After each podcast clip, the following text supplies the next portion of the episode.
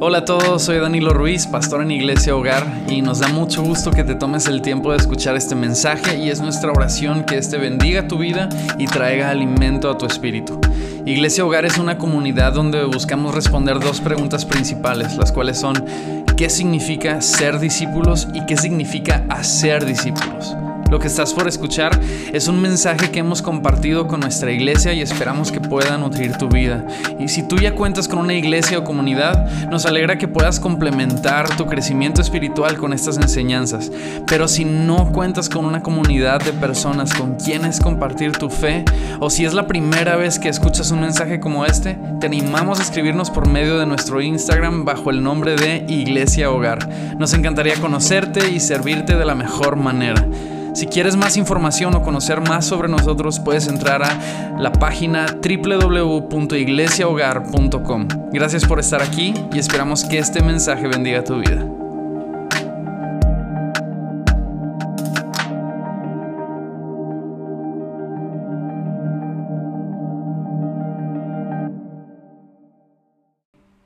Hay algo, hay algo muy especial que creo que Dios tiene para hablarnos este día y, quiero compartírselos este, en, la, en la comodidad de mi hogar, desde mi hogar hasta el suyo.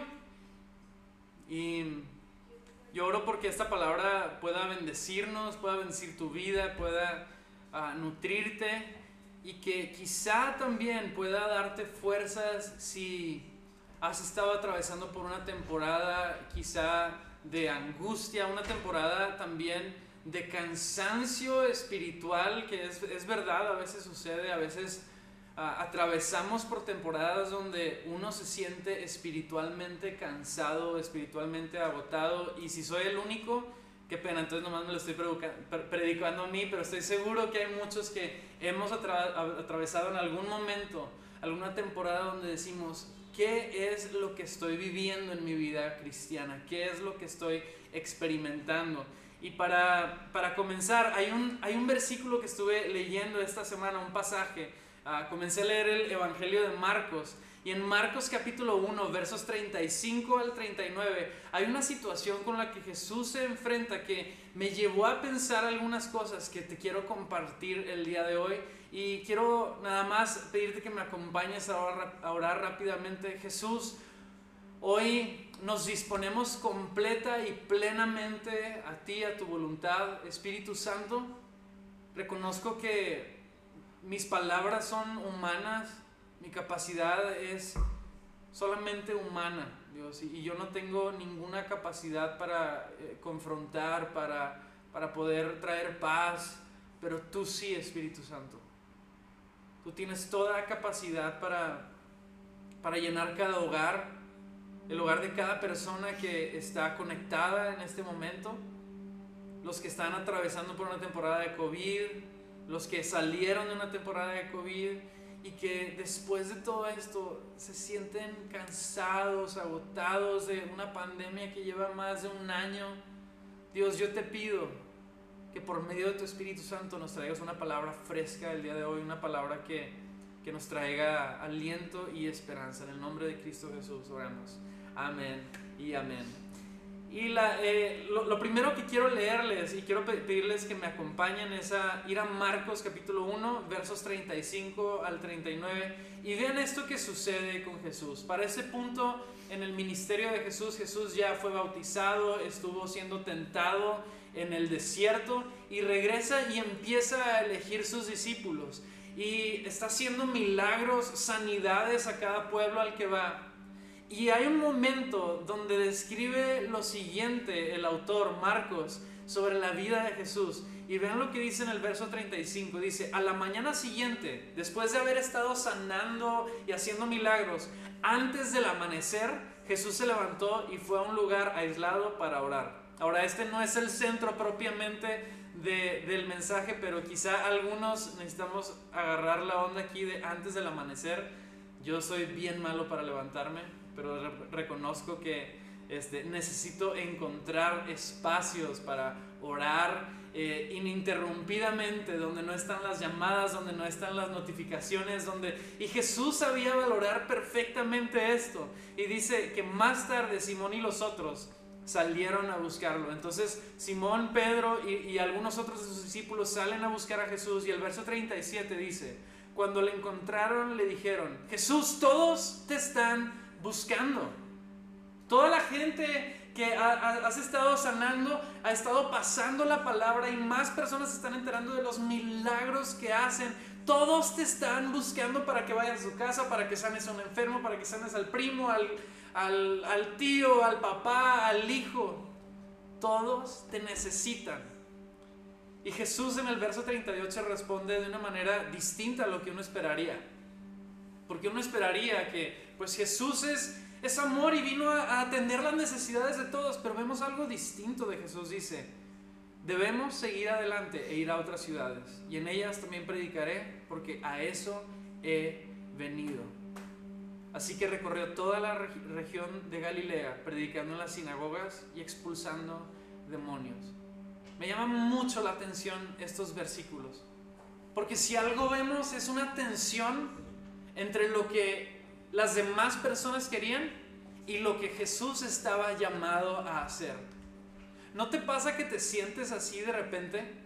Que te están jalando y estirando cada persona para su propio lado, cada quien para sus propios intereses. Apenas despiertas y, y, ya tienes tu celular lleno de notificaciones dependientes, ya tienes a toda la gente presionándote, ¿dónde estás? ¿Dónde estás? Te hemos estado buscando, ya hay todas estas cosas sucediendo en el negocio. O apenas te estás saliendo de bañar como mamá y ya están tus hijos allá afuera de la regadera esperándote, mamá, mamá, y ya todo el día es como estirar y estirar y estirar y todos se estiran a su propio lado y te sientes así como que, ¿qué puedo hacer yo si todos están estirándome, si todos tienen sus propios intereses para mi vida? O quizá ah, quieres separar un momento en el día para poner tus pensamientos en orden y el mismo ritmo de la vida no te permite encontrar ese momento o te encuentras abrumado en emociones y cargas que sientes que tú mismo te estás desgarrando por dentro. ¿Te ha pasado eso? Que te sientas y dices, ok, un momento, voy a meditar en Cristo, voy a meditar en la palabra. Y todas las emociones que hay dentro de nosotros, quizá es condenación, culpa, quizá es prisa, ah, empiezan a estirarte y sientes como tu corazón se va desgarrando y esto es sumamente cansado. La vida por sí misma parece un camino de constantes intersecciones y partiduras en Y, donde tenemos que estar tomando una decisión tras otra, una decisión tras otra. ¿Sabes? Estaba leyendo y resulta que el ser humano, no sé si tú sabías esto, pero el ser humano toma cerca de 35 mil decisiones al día. 35 mil decisiones al día. ¿Sabes lo que es eso? Ahora, algunas decisiones las tomamos ya por automático, como ponernos el mismo color de calcetín o el mismo, o que sea un par. Tomamos la decisión de qué tan caliente va a estar el agua de la regadera, este, a qué hora voy a salir de mi casa, qué me voy a poner, qué vía voy a tomar. Y estamos todo el día tomando decisiones. Y a veces parece tan abrumador el hecho de preguntarnos, ¿Cómo están estas decisiones afectando mi día de mañana? Quizá el calcetín que me voy a poner hoy no afecta, pero reconozco que hay decisiones en mi vida mucho más grandes que a veces me paralizo para tomarlas y que sobre todo quisiera poder tomarlas con un corazón hacia Cristo, pero no estoy seguro si estoy haciéndolo bien. Y si ese es tu sentir este día, creo que este mensaje es para ti. Conforme a este versículo que acabamos de leer, nos damos cuenta que para Jesús no era diferente. Gente exigía y esperaba algo de Él. Incluso de sus discípulos, cuando Él les dice, es necesario que el Hijo del Hombre ah, muera y padezca una muerte. Sus discípulos eran los primeros de, no, nosotros no. Y tienes a, a Simón Pedro diciendo, yo voy a dar mi vida por ti. Jesús así como que, no se trata de ti, Pedro. No se trata de ti, se trata de lo que yo estoy siendo llamado a hacer. Había otras personas que lo perseguían y sobre todo había circunstancias que lo limitaban. Eh, y, y quizá eso te suena extraño como que a Jesús había circunstancias que lo limitaban, que no es Dios, Dios limitado. Y sí, de hecho, si uno estudia eh, a fondo esto de Dios haciéndose hombre, encarnándose, nos damos cuenta que esa misma decisión es Jesús decidiendo, Cristo decidiendo limitar, limitarse a sí mismo a una condición humana para poder vivir entre nosotros y que tú y yo pudiéramos ver el ejemplo de lo que es una vida dependiendo 100% del Espíritu Santo. Entonces, habían circunstancias que también limitaban a Jesús. Y lo que vemos en este pasaje es una sencilla pero importante lección de que cuando no tenemos claridad de nuestro camino, fácilmente podemos dejarnos llevar por las circunstancias que nos rodean. Y sobre todo, fácilmente nos podemos dejar llevar por las influencias que se mueven por debajo de nuestros pensamientos, que inconscientemente están influyendo en nuestras decisiones y que creemos estar siguiendo a Cristo, pero realmente estamos siguiendo a Cristo influenciado por nuestros pensamientos, nuestra manera de vivir, nuestra manera de pensar o de procesar las cosas. Algo muy especial y bonito es que, no sé si tú sabías, pero ah, al principio, eh, en, en, el libro de los Hechos, a los creyentes, no se les llamaba cristianos a los creyentes. ¿sí? Quizá tú no sabías esto, tampoco se les llamaba religiosos o aleluyos o algo por el estilo. De hecho, a las personas en ese entonces se les llamaba seguidores del camino. ¿sí? Seguidores del camino. Y hoy he titulado este mensaje de esta misma manera, seguidores del camino. ¿Por qué? Porque yo no sé tú, pero yo anhelo que cada vez mi vida esté más en la dirección de estar unido a Cristo y seguirlo en todos sus pasos. En todos sus pasos. Yo quiero ser un seguidor del el camino yo estoy seguro que quizá tú también, entonces vamos a entrar de lleno a, esta, a este mensaje, que no es un mensaje de cómo tomar decisiones, sino como te mencionaba ahorita, un mensaje para echar luz sobre aquello que puede estar influenciando nuestras decisiones y el camino a tomar en ciertas decisiones. Y quiero decirte, cuando escuchas esta palabra o ves esta palabra seguir o seguidores, eh, en la Biblia, en el Nuevo Testamento. De hecho, esta palabra en el Nuevo Testamento solamente aparece a cerca de 90 veces y en la mayoría de las veces son invitaciones de Jesús a que otros lo sigan o descripciones de personas que decidieron seguir a Jesús de corazón. Y esta palabra, ah, seguir, que eh, en, en el hebreo realmente es una composición de dos palabras, ¿sí? La primera de ellas es la palabra alfa, ¿sí? Y eh, porque en sí la palabra seguidor quiere decir acleotsdeo, ¿sí? Es, está raro, yo sé que está extraña la, la, pronunciación, acleotsdeo, pero esta A, ¿sí?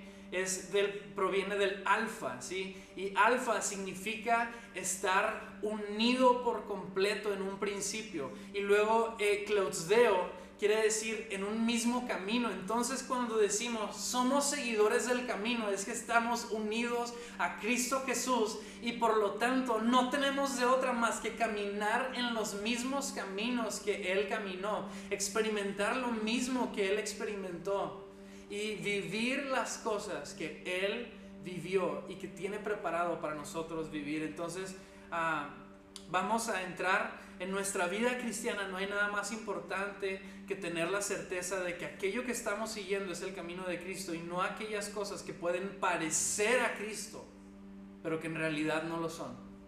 ¿Y por qué es tan importante esto? Porque Jesús dice en una ocasión, en Juan 14, verso 6, y lo voy a parafrasear, dice, Jesús declaró, yo soy el camino, la verdad y la vida.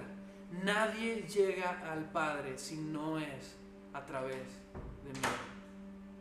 Y esta es una verdad tan profunda.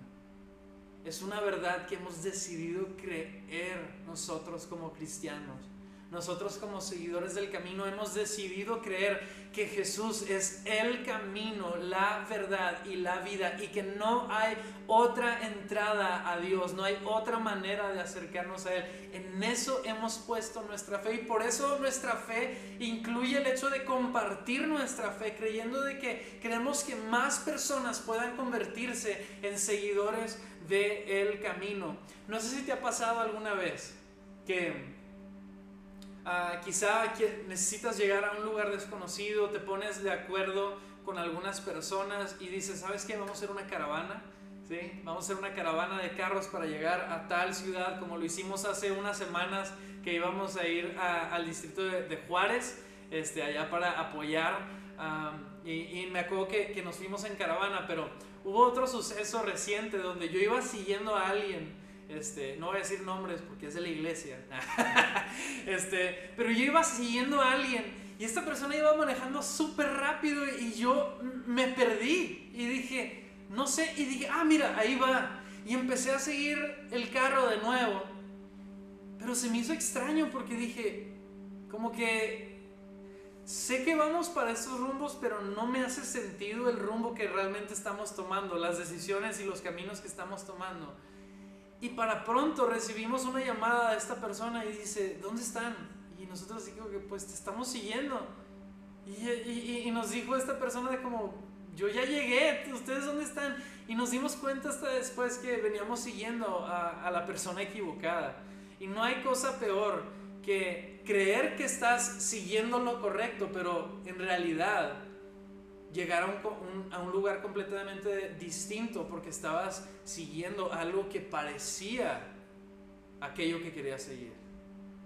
Y como te mencionaba ahorita, porque muchos vivimos nuestra vida cristiana creyendo que muchas cosas que seguimos estamos siguiendo a Cristo, pero quizá hemos sido influenciados por algunas cosas a nuestro alrededor que parece que estamos siguiendo a Cristo, pero en realidad hay cosas que nos, nos están llevando a otros lugares, nos están llevando a otras partes. Y este, para, para aterrizar este mensaje en algo tangible, quiero ver cuatro casos en el Nuevo Testamento donde vemos personas que o tuvieron la iniciativa de seguir a Jesús o fueron llamados por Jesús a seguirle, pero por alguna razón u otra no pudieron seguirlo. ¿sí? No pudieron seguirlo. Y estos cuatro casos vamos a relacionarlos directamente a cosas que pueden estar influyendo nuestra manera de ver el cristianismo, nuestra manera de ver el camino y que por lo tanto puede parecer muy cansada nuestra vida cristiana de vez en cuando. Entonces, quiero, quiero que vayamos a Lucas capítulo 9, versos 57 al 62 y mientras vamos a estar ah, leyendo, quiero que sepas que aquí vamos a tener los versículos aquí abajo para que si no tienes tu Biblia contigo, ah, la puedas estar leyendo. Vamos a estar leyendo de la nueva traducción viviente. Y, y dice esto. Ahora, antes de entrar, quiero, quiero hacer un paréntesis que no tengo en mis notas, pero me, puse, me ponía a pensar que venimos saliendo de una serie de enseñanzas sobre el Shema que se llama, es, que, es la palabra escuchar en el hebreo. ¿sí? Escucha, Shema. Y hablábamos hace una semana sobre la importancia de escuchar y obedecer. Y creo que este mensaje, aunque no es parte de la misma serie de enseñanzas, tiene mucho sentido en cuanto al hecho de que vamos a ver instrucciones de Jesús y lo mejor que podemos hacer es Shema es escuchar y atender a la voz de Jesús, es, escuchar y obedecer lo que Cristo nos está tratando de hablar este día. Entonces, vamos a leer eh, Lucas 9, versos 57 al 62. Y dice el verso 57, mientras caminaban, alguien le dijo a Jesús, te seguiré a cualquier lugar que vayas. Y me encanta porque siempre hay personas, sabemos personas, yo me considero una de esas, eh, que, se emocionan mucho, ¿sí? muy emocionadas, ves los milagros, quizás es lo mismo que le sucede a esta persona, se emociona porque ve el ministerio de Jesús, ve a los discípulos que las está, los, lo están siguiendo y como que los, los ve como la raza cool y dice, quiero formar parte de este grupo de personas, quiero formar también parte de esto que está sucediendo. Y le dice, te seguiré a cualquier lugar que vayas. Y Jesús le respondió lo siguiente, dice, los zorros tienen cuevas donde vivir y los pájaros tienen nidos pero el Hijo del Hombre no tiene ni siquiera un lugar donde recostar la cabeza. Y la primera influencia que podemos tener en nuestro caminar con Cristo y que a veces sentimos que es justificable es nuestra lógica. ¿Sí? Cuando dices, es que esto no hace sentido, por lo tanto, no creo que sea la decisión correcta. Cuando dices, esto no suma, así los números no me dan. ¿Cómo puedes creer que esto va a pasar si 2 más 2 no es igual a 10, 2 más 2 es igual a 4. ¿Cómo puedes? Y estás batallando con la lógica y dices, has dependido tanto en otras ocasiones de tu vida de la lógica porque te ha funcionado, que terminas diciendo, como no hace sentido, entonces no creo que sea lo correcto. Y probablemente este hombre se emociona porque no sabemos aquí explícitamente qué lo lleva a decir, te seguiré a cualquier lugar que vayas. Quizá le tocó un momento en el ministerio de Jesús donde vio que Jesús y sus discípulos estaban siendo atendidos por todas las personas. Quizá este, llegaban a casas de que, que los invitaban y los hospedaban y los atendían muy bien y dijo, oye, esta clase de vida como que si tiene sentido si va a ser así. O, si hay algún tipo de paga. Pero Jesús le responde con una respuesta de que es un balde de agua fría. Y es un balde de agua fría también para, para uno mismo. Yo estoy seguro que si mi hijo Noah eh, en 20 años me dice voy a irme a vivir a no sé dónde, al Medio Oriente, no voy a tener casa, no voy a tener trabajo, pero voy a ir a predicar el Evangelio, estoy seguro que algo en mí, a pesar de que creo y tengo fe, rechinaría por dentro de que qué va a pasar, ¿sí? ¿Qué va a pasar con mi hijo? La lógica no, no me suma, o sea, ¿de qué vas a vivir? Y creo que esa es una de las preguntas más importantes cuando las personas dicen, me quiero dedicar al ministerio y todos te preguntan de qué vas a vivir, de qué vas a comer. La lógica no, no existe, no hace lógica. Pero es porque cuando se trata de Cristo, las, el camino de Cristo no siempre hace sentido.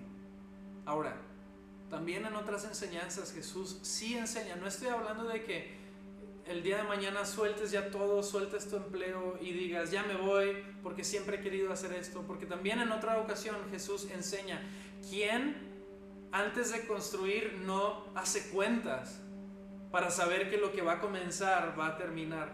Por lo tanto, estas influencias, no estoy diciendo que vamos a negarlas completamente, sino darnos cuenta de su influencia sobre nosotros y tener la certeza que no estamos tomando la decisión por aquella influencia, sino por una convicción de Cristo. ¿sí? Si nuestra convicción y nuestra fe, más bien nuestra convicción y nuestra fe debe de ser más alta y más grande que estas influencias. Por lo tanto, la primera es esta, la lógica, la mente, la que hace los números y dice, mm, mm, los números no suman a esta fe pero a veces el camino en Cristo se trata de dejar la lógica a un lado y decir, aunque no hace sentido, sé que Cristo me está llamando a esto. Quizá pueden ser cosas pequeñas, quizá pueden ser cosas que van en contra de lo que todos están enseñando, de lo que todos están instruyendo. Pero si Cristo te instruye, créeme, Él es Jiré, nuestro proveedor. Él es Jiré, tu proveedor y que va a proveer si Él te... Me, acuerdo mucho que nosotros estábamos por casarnos y, y, Majo y yo un día fuimos a cenar con Denise y Paco Y me acuerdo mucho que estábamos en unos elotes. No sé si te acuerdas, Paco, de esta, de esta historia. Y estábamos con nuestro corazón completamente emocionado del ministerio, de muchas cosas. Y, y me acuerdo que sí externamos alguna preocupación económica, de que es que nos preocupa. Y me acuerdo una palabra que jamás se me va a olvidar, este, que Paco se apropió de, de, Carlos Slim y es el que llama paga. ¿sí? Y así como aplica en Telcel, aplica también en el reino de los cielos. Porque el que llama, que es Cristo, Él va a cubrir todas nuestras necesidades cuando Él nos está llamando.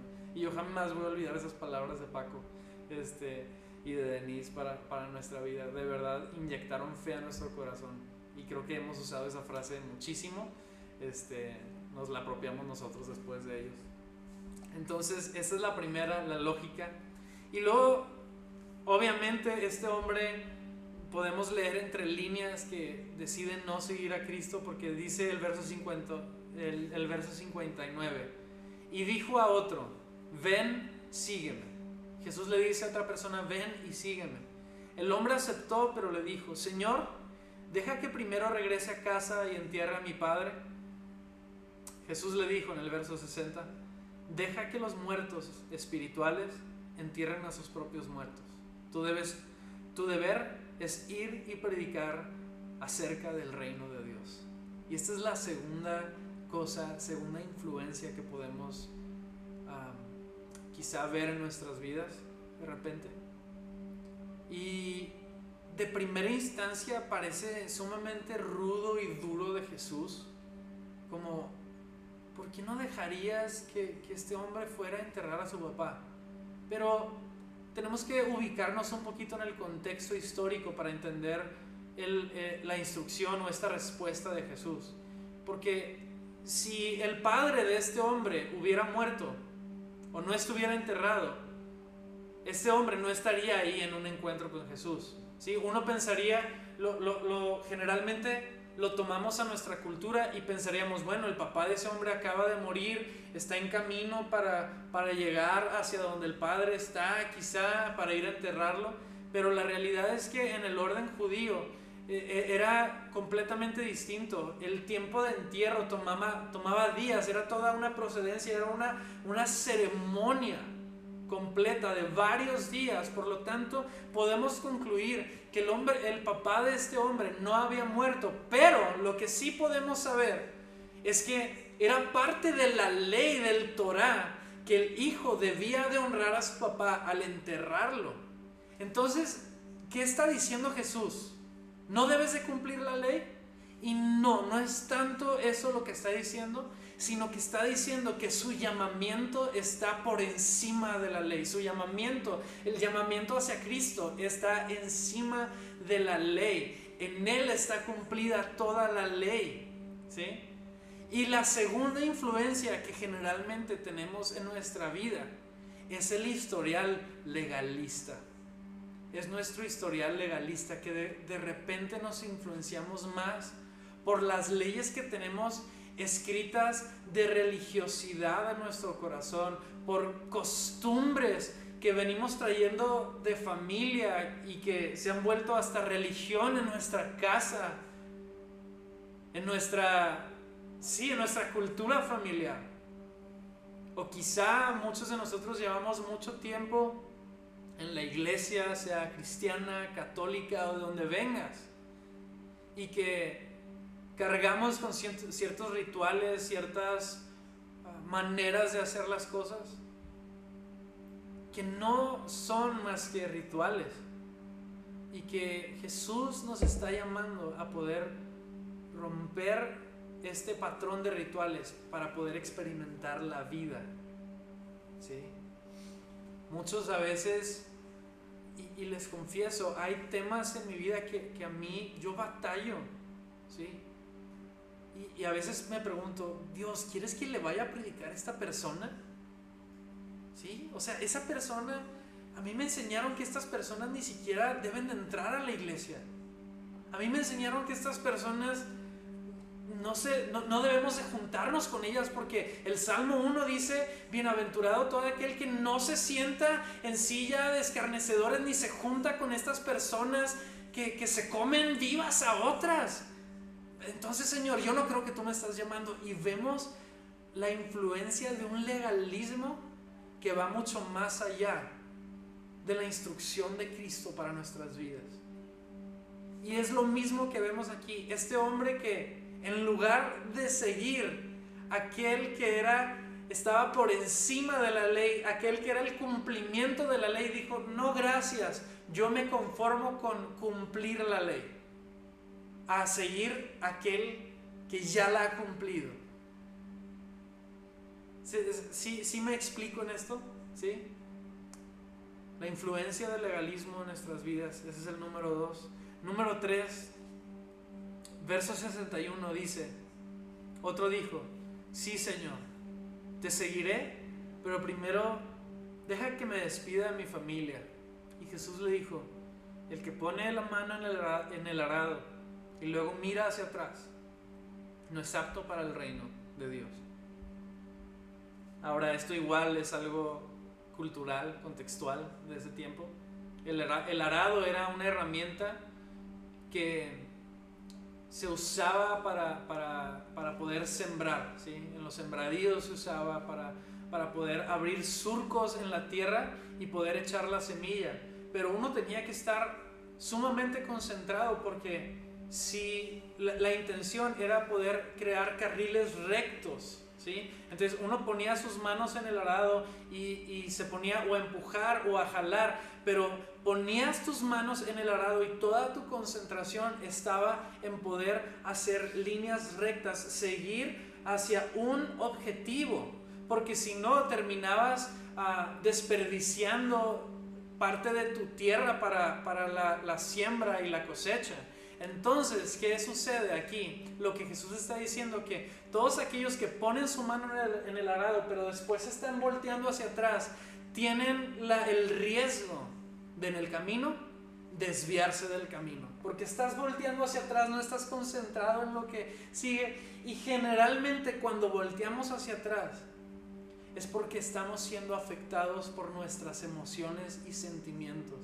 Y la tercera influencia que vemos en este pasaje es la influencia de las emociones y de los sentimientos que influencian nuestra manera de ver el cristianismo, nuestra manera de seguir a Cristo.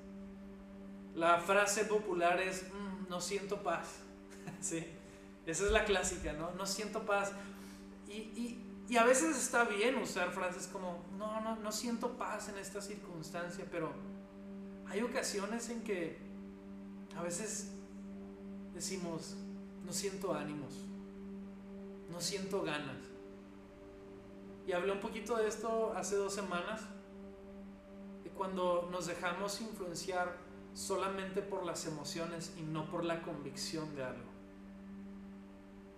Y qué importante, déjenme decirles, iglesia, que podamos ver más allá de las emociones, ver más allá de nuestro historial, para poder ver a Cristo, nuestros ojos puestos en Jesucristo y poder continuar la carrera. No influenciados por nuestras emociones del pasado y nuestros traumas del pasado, sino venir a Cristo y decir, Dios, traigo todos estos rollos, traigo todas estas circunstancias en mi pasado que me afectan, afectan mi manera de verte a ti. A veces le damos un lugar sumamente alto a nuestras emociones y sentimientos Mientras que la Biblia nos dice que el corazón del ser humano es engañoso y perverso y a veces confiamos tanto en nuestro corazón, en lo que sentimos, y eso nos puede llevar a lugares incorrectos. Y sobre todo, puede llevarnos a estar estancados en viendo hacia atrás, como este hombre.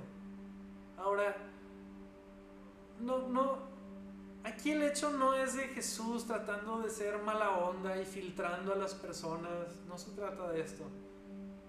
Recordemos que Jesús podía ver al corazón de cada persona. Quizá lo que estamos viendo aquí es Jesús exponiendo aquello que quizá iba a suceder en un futuro, en un futuro donde tal vez este hombre iba a comenzar a seguir a Jesús, pero en el extrañar a su familia no iba a ser suficiente haberse despedido, sino iba a decir, bueno Jesús, ¿sabes qué? Yo, yo lo único es que necesito estar visitando a mi familia este, una vez a la semana, porque si no, pues, pues no, ¿verdad? Este, y, emocionalmente, pues no.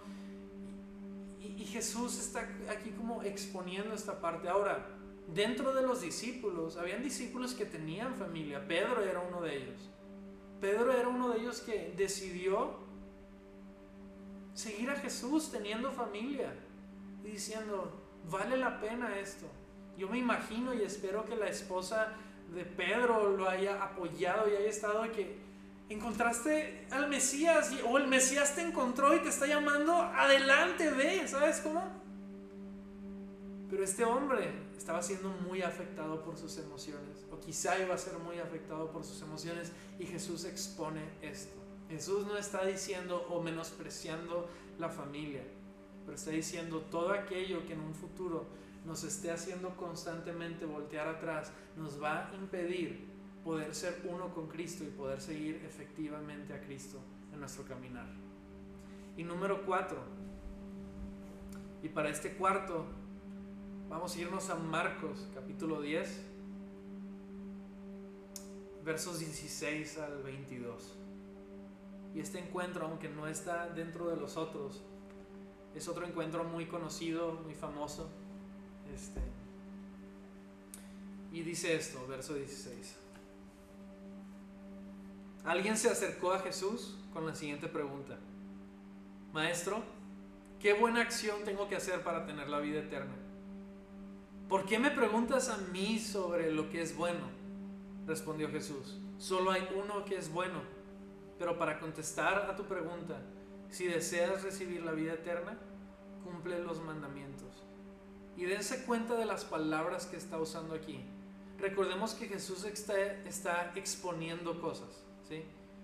En las otras tres situaciones que ya vimos, Jesús expuso Ah, la, lógica que había en la mente de este hombre, expuso el legalismo, expuso las emociones. Y en este momento, vean las palabras que repite. ¿Por qué me preguntas a mí sobre lo que es bueno? Solo hay uno que es bueno. Pero para contestar tu pregunta, si deseas recibir la vida eterna, cumple los mandamientos. Y no sé si ya comienzas a ver esta repetición de bueno, bueno, persona buena, yo soy bueno. Y, aquí lo vamos a ver más claro, porque en el verso 18 este, este hombre rico le pregunta, ¿cuáles? Refiriéndose a los mandamientos. ¿Cuáles mandamientos? preguntó el hombre. Y Jesús le contestó, no cometas asesinato, no cometas adulterio, no robes, no des falso testimonio, honra a tu padre y a tu madre, ama a tu prójimo como a ti mismo. Y este hombre dice, he obedecido todos esos mandamientos, respondió el joven. ¿Qué más debo hacer? Básicamente está diciendo, Jesús, yo también soy bueno. Yo también soy muy, muy, muy bueno. Ya cumplí con todos estos mandamientos. Estoy cumpliendo con la ley. Ya yo creo, es más, yo creo que la pregunta quizá de este hombre rico era retadora para que Jesús le dijera, tú ya puedes entrar al reino de los cielos, eres un hombre bastante bueno. Pero Jesús le dice, si deseas ser perfecto, porque hay mucha diferencia entre ser bueno y ser perfecto. Hay mucha diferencia. Y esa es la diferencia entre seguir nuestros caminos y los de Cristo. Nuestros caminos nos pueden llevar a algo bueno, pero en Cristo somos llevados a aquello que es perfecto, y aquel, aquel que, es perfecto, quien, que es Cristo. Si deseas ser perfecto, anda, vende todas tus posesiones y entrega el dinero a los pobres y tendrás tesoro en el cielo. Después ven y sígueme. Cuando el joven escuchó lo que Jesús dijo, se fue triste porque tenía muchas posesiones. Sabes, Jesús está llamándonos a un camino donde seamos perfeccionados. No basta ser moralmente buenos. No basta eso. El camino de Cristo es hacia la perfección. No quiere decir que vamos a nosotros terminar siendo perfectos en algún punto de nuestra vida, sino que cuando nos encontremos con Cristo, seremos plena y completamente perfeccionados, pero esa perfección ya está trabajando dentro de nosotros. El Espíritu Santo está trabajando la perfección de Cristo en nosotros. Y es muy obvio y muy claro que nadie de nosotros es perfecto. Yo soy sumamente imperfecto. Veo a, mis, a, las generaciones encima de mí y son imperfectos. Veo a dos generaciones, tres arriba de mí y son imperfectos. Entonces, ¿qué sentido tiene estas palabras? Tiene sentido porque la, la perfección a la cual estamos siendo llamados es a la perfección de Cristo a que nuestra vista sea ajustada a ver a Cristo. No es suficiente ser buenos, es necesario ser perfectos. Y la única manera en que podemos ser perfectos es a través de Jesucristo. Por lo tanto, la cuarta,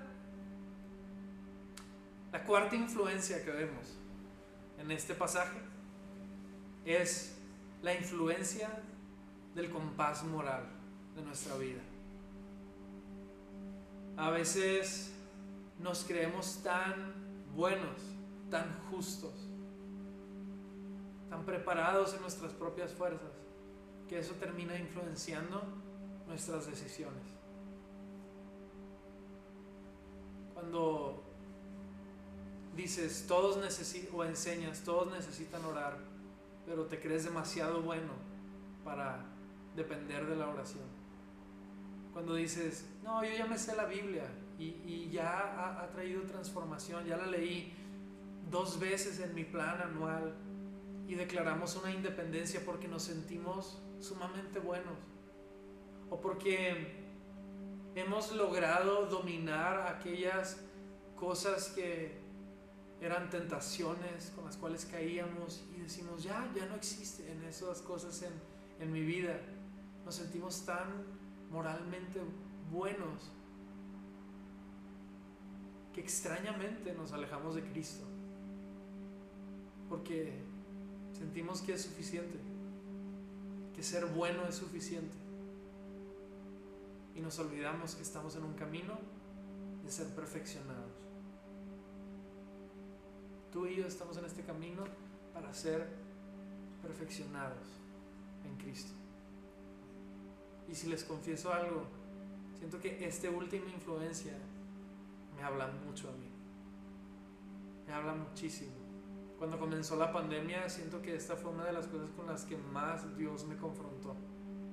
Me sentía bien cansado en mi cristianismo, me sentía agotado internamente en mis emociones y me di cuenta que todo se resumía y, y me es fuerte decirlo, pero está bien, no soy perfecto, pero se resumía en el hecho de que creía ser muy bueno. Y eso afectaba todas las cosas a mi alrededor. Yo te quiero preguntar el día de hoy, ¿en qué estás dependiendo? ¿Estás siguiendo a Cristo? ¿O estás siguiendo tu compás moral? ¿Estás siguiendo tus emociones? ¿Estás siguiendo tu lógica? ¿O estás siguiendo el legalismo que llevas cargando por años? ¿Qué es lo que está determinando tu caminar con Cristo? Y quiero cerrar de esta manera leyendo Juan 10, que hay un momento en donde Jesús habla bien especial sobre sus ovejas. Y lo voy a leer rápidamente, dice Juan 10, verso 1. Les digo la verdad, el que trepa por la pared de un redil a escondidas, en lugar de entrar por la puerta con toda seguridad, es un ladrón y un bandido. Pero el que entra por la puerta es el pastor de las ovejas. El portero le abre la puerta y las ovejas reconocen la voz del pastor y se le acercan. Él llama a cada una de sus ovejas por su nombre y las lleva fuera del redil. Una vez reunido con su propio rebaño, camina delante de las ovejas y ellas lo siguen porque conocen su voz. Nunca seguirían a un desconocido, al contrario, huirán de él porque no conocen su voz. Quiero preguntarte el día de hoy, ¿estás familiarizado con la voz de Cristo en tu vida? ¿Estás familiarizado de tal manera que cuando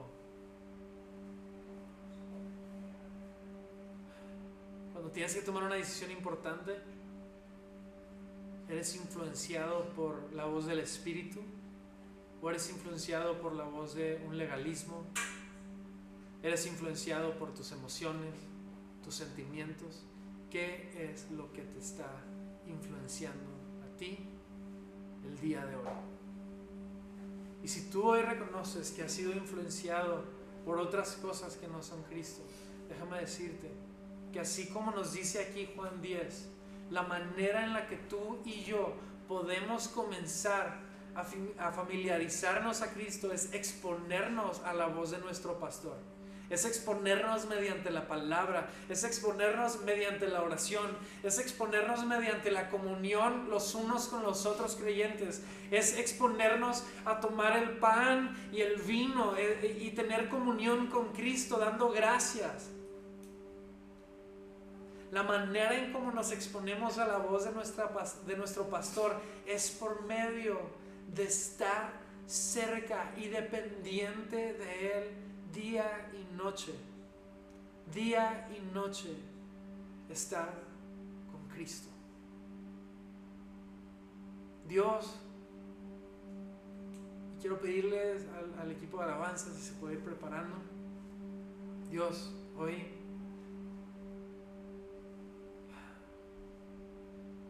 Hoy oro por todos aquellos, incluido yo, que hemos sido sumamente influenciados por tantas cosas en nuestra vida que no eres tú. Te pedimos perdón porque hemos escuchado otras voces. Y como dice aquí Juan 10, Nunca seguirán a un desconocido, al contrario, huirán de él porque no conocen su voz. Y Dios, yo reconozco que de manera personal he estado muy familiarizado con otras voces que influencian mis decisiones, que influencian mi caminar, pero el día de hoy yo quiero estar unido a ti. El día de hoy yo quiero estar unido a Cristo. Queremos estar unidos a ti y caminar en tu camino. Te anhelamos, Jesús. Te anhelamos, Dios. Dios, oro por aquellos entre nosotros que puedan estar siendo influenciados por la lógica solamente, que hacen matemáticas todo el tiempo y gracias a Dios por sus vidas, que nos ayudan a, los soñadores de repente a, a poder aterrizarnos, pero Dios, Danos fe a aquellos que dependemos tanto de nuestra lógica. Danos fe de que tú completas las matemáticas que para nosotros no hacen sentido. Dios, danos fe. Danos fe, Jesús. Jesús, también oro por todos aquellos que son influenciados por un legalismo, Dios, por la ley en su corazón. Yo te pido, por favor, que puedas ayudarnos a encontrar una resolución en nuestro corazón, que puedas ayudarnos a encontrar el, paz en el hecho de que no se trata de nuestro cumplimiento de la ley o de las cosas que hemos aprendido, se trata de ti. Oro por aquellos que son dirigidos por las emociones y que aunque han puesto sus manos en el arado, están constantemente volteando hacia atrás y cuando vuelven su mirada hacia el frente se dan cuenta que su camino está completamente chueco, que se han distanciado y, dejaron de poner su vista en Cristo y por lo tanto han errado del blanco. Dios, te lo pido, por favor, que puedas calmar y sanar las emociones que puedan estar afectando nuestra, nuestro presente, las cosas del pasado que están afectando nuestro presente. Y por último, oro por aquellos como yo, reconozco que también han dependido demasiado de creerse, de creernos tan buenos, tan buenos, y no nos hemos dado cuenta de cómo el considerarnos tan buenos nos ha separado de ti. Hemos encontrado riqueza no solamente en lo que hemos acumulado, hemos encontrado riqueza en lo que hemos hecho y lo que hemos logrado para nosotros moralmente. Perdónanos. Perdónanos, Cristo. Perdónanos. Y para aquellos que hoy dicen, yo quiero seguir a Cristo, yo te animo que puedas extender tus manos ahí frente de ti y decir, Jesús, yo quiero seguirte a ti, yo quiero ser uno contigo. Padre, queremos ser uno con Cristo, queremos ser uno con tu Hijo. Espíritu Santo, haznos uno con Cristo. Independientemente si eso significa el tener que atravesar lo que Cristo atravesó, persecución, crítica, momentos complejos, difíciles, momentos de no tener todo resuelto. Pero hoy Jesús, te pido por medio de tu Espíritu Santo, únenos a ti como iglesia y, y que ahí nos encontramos unidos todos en Cristo. En el nombre de Cristo Jesús oramos. Amén y amén.